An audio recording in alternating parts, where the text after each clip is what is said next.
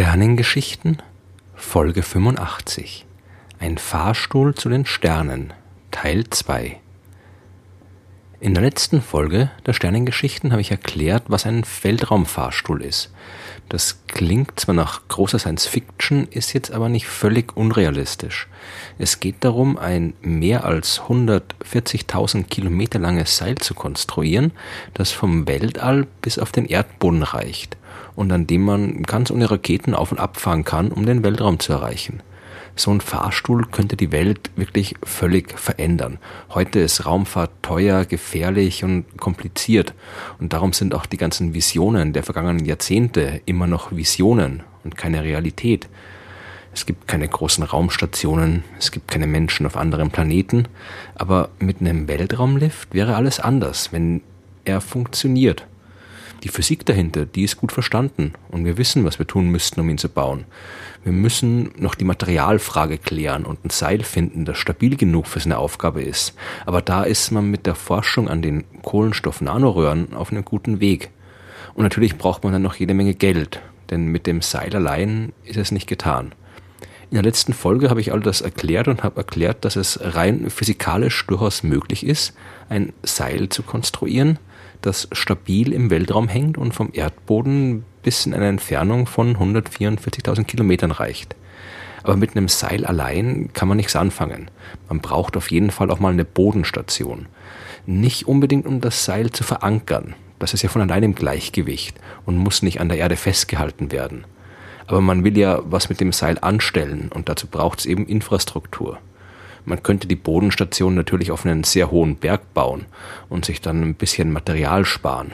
Aber es wäre besser, die ganze Anlage im Meer zu konstruieren. Das hat verschiedene Vorteile. Zum einen wäre der Zugang zum Weltraumlift dann in internationalen Gewässern, was aus politischen Gründen recht praktisch sein könnte. So ein Lift, wenn er denn je gebaut wird, ist ja dann vermutlich eine internationale Kooperation und man erspart sich jede Menge Streit bei der Standortwahl. Und es ist vielleicht auch nicht so schlecht, wenn nicht eine einzelne Nation den Zugang zum Lift kontrollieren kann. Außerdem muss die Bodenstation am Äquator sein. Der geostationäre Gleichgewichtspunkt, der liegt genau über dem Äquator der Erde und das Ende des Seils kommt auch genau dort runter. Der Äquator verläuft die meiste Zeit durchs Meer und da bietet sich so eine Station im Ozean eben an. Auch weil dort das Wetter besser ist und statistisch weniger Unwetter und schwerere Stürme zu erwarten sind als irgendwo anders. Und natürlich ist es enorm praktisch, wenn die Bodenstation schwimmen kann und beweglich ist. Aber dazu erkläre ich später noch mehr. Die Bodenstation, die würde dann wahrscheinlich so ähnlich gebaut werden wie eine große Ölplattform. Wahrscheinlich ein bisschen größer, denn wenn man Menschen und Fracht in den Weltraum bringen will, dann braucht man entsprechende Unterkünfte, Abfertigungsbereiche, Sicherheitskontrollen und auch einen Hafen, wo Frachtschiffe anlegen können und so weiter. Aber das alles zu bauen, das ist keine Hexerei, das erfordert keine neuen Erkenntnisse. Wenn es um die Energieversorgung geht, dann muss man sich allerdings schon ein bisschen was Neues einfallen lassen. Denn die Kabinen, die am Lift auf und ab fahren, die müssen ja irgendwoher Energie bekommen. Und es sind natürlich auch keine normalen Liftkabinen, wie in irgendeinem Hochhaus, wo man einen Knopf drückt und dann einsteigt. Wahrscheinlich sehen die eher aus wie so ein Schnellzug, nur dass man eben hier direkt nach oben fährt und nicht die Erdoberfläche entlang.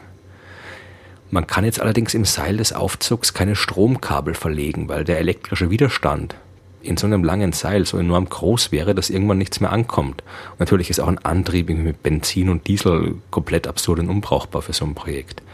Aber man könnte zum Beispiel große Laser in die Bodenstation integrieren. Und diese Laser zielen dann auf Photovoltaikzellen an der Aufzugskabine und übertragen dadurch Energie, die in der Kabine in Strom umgewandelt werden kann. Das geht auch mit Mikrowellenstrahlung, die ebenfalls über längere Distanzen übertragen und transformiert werden kann. Wenn der Aufzug dann mit der Energie hoch genug gefahren ist, kann der das Licht der Sonne nutzen und daraus seine Energie beziehen. Man könnte natürlich auch irgendwie den radioaktiven Antrieb verwenden. Den würde man dann vielleicht irgendwie an einem langen Kabel, das ein paar Kilometer lang ist, hinterm Lift herziehen, dass da keine Strahlungsbelastung irgendwie äh, entsteht. Aber möglich wäre das, es so zu konstruieren. Die Versorgung mit Strom, das ist eine recht knifflige Aufgabe für Ingenieure, aber ebenfalls kein unlösbares Problem, für das man jetzt fundamental neue Techniken entwickeln müsste. Die Reise mit dem Weltraumlift, die dauert ein bisschen länger, als man das von normalen Aufzügen gewohnt ist. Innerhalb der Erdatmosphäre, da wird man sich vielleicht so schnell bewegen wie ein Schnellzug, ja, also mit ein paar hundert kmh, so wie ein ICE oder ein TGW. Wenn man die Atmosphäre aber erstmal verlassen hat, und das äh, geht recht schnell, denn ab einer Höhe von 100 Kilometern ist die quasi nicht mehr vorhanden, dann kann man sich viel schneller bewegen, sofern man die dafür nötige Energie hat.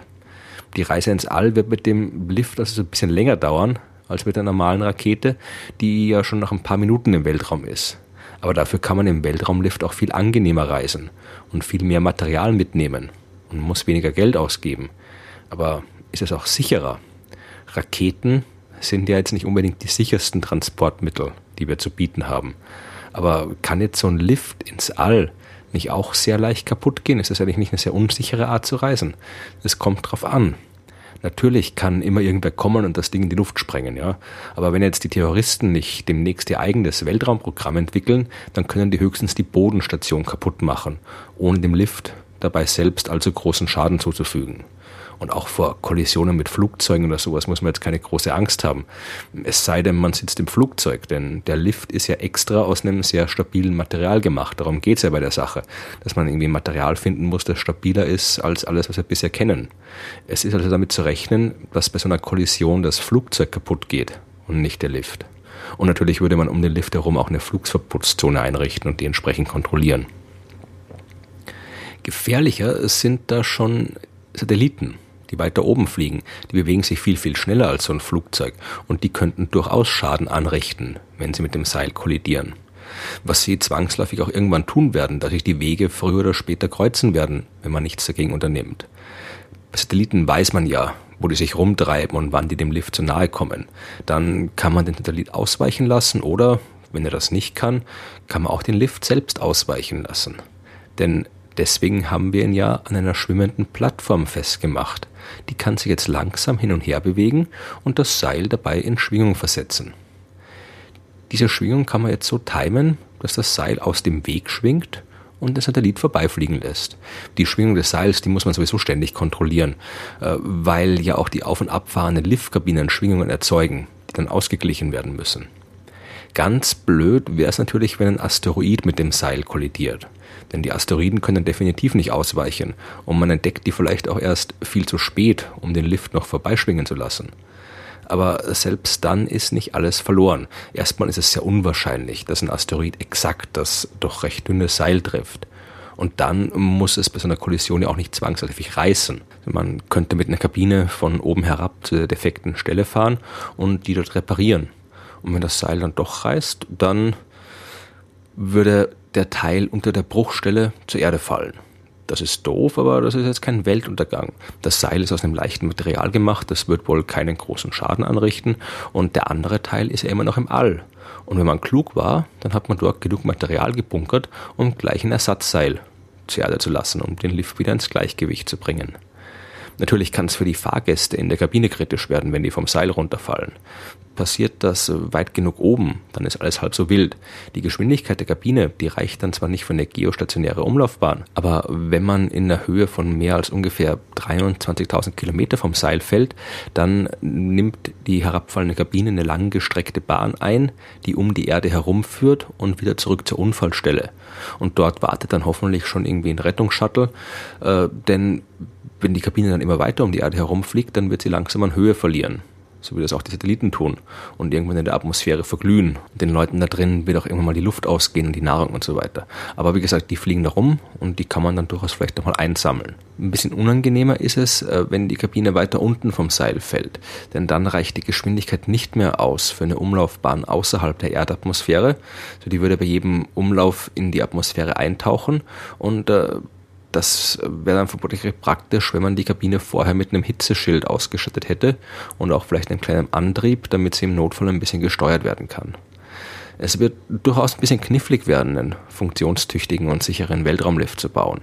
Aber sieht man mal von der Materialfrage ab, gibt es eigentlich keine großen ungelösten Probleme mehr. Ein Weltraumlift ist keine Science Fiction, sondern etwas, was wir tatsächlich machen könnten. Und wenn das erstmal geschafft wäre, dann könnte man die Welt komplett verändern. Wir könnten genug Material ins All bringen, um zum Beispiel Solarkraftwerke im Erdorbit zu bauen. Da oben scheint immer die Sonne, da oben gibt es keine Wolken. Äh, wir könnten das ganze Material, was dafür nötig wäre, wesentlich billiger nach oben schaffen, als es jetzt ist. Um so ein Kraftwerk zu bauen, müssten wir so absurd viel Zeug in eine Umlaufbahn schaffen, dass sich äh, so ein Solarkraftwerk niemals rechnen würde. Aber mit einem Weltraumlift, da wäre das eine Möglichkeit und wir könnten auf die Art und Weise vielleicht unser Energieproblem lösen.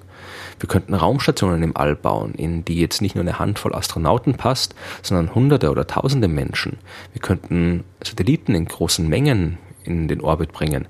Wir könnten riesengroße Teleskopspiegel für riesengroße Weltraumteleskope ins All schaffen, was heute unmöglich ist, weil die Dinger den Flug in der Rakete nicht überstehen. Und wir wären auch nicht mehr an den Lift selbst gebunden. Wir könnten den Lift als eine Art Schleuder benutzen, um von seinem Ende aus Raumschiffe ins All zu schicken. Wenn, wenn die erst das Ende dieses 144.000 Kilometer langen Seils erreicht haben, dann haben die genug Geschwindigkeit, um ohne Antrieb zum Mond, zum Mars, zum Jupiter oder zum Saturn zu fliegen. Und wenn wir dann schon mal dort sind, dann könnten wir auch dort Weltraumlifte bauen. Vom All aus geht das viel einfacher, da brauchen wir das Seil nur runterlassen. Da sparen wir uns den ganzen Materialtransport mit Raketen von der Oberfläche nach oben. Besonders beim Mond ist das recht praktisch. Das Ende unseres Seils, das ist ja quasi schon fast beim Mond. Das ist ja schon fast, das hat ja schon fast die halbe Strecke zurückgelegt.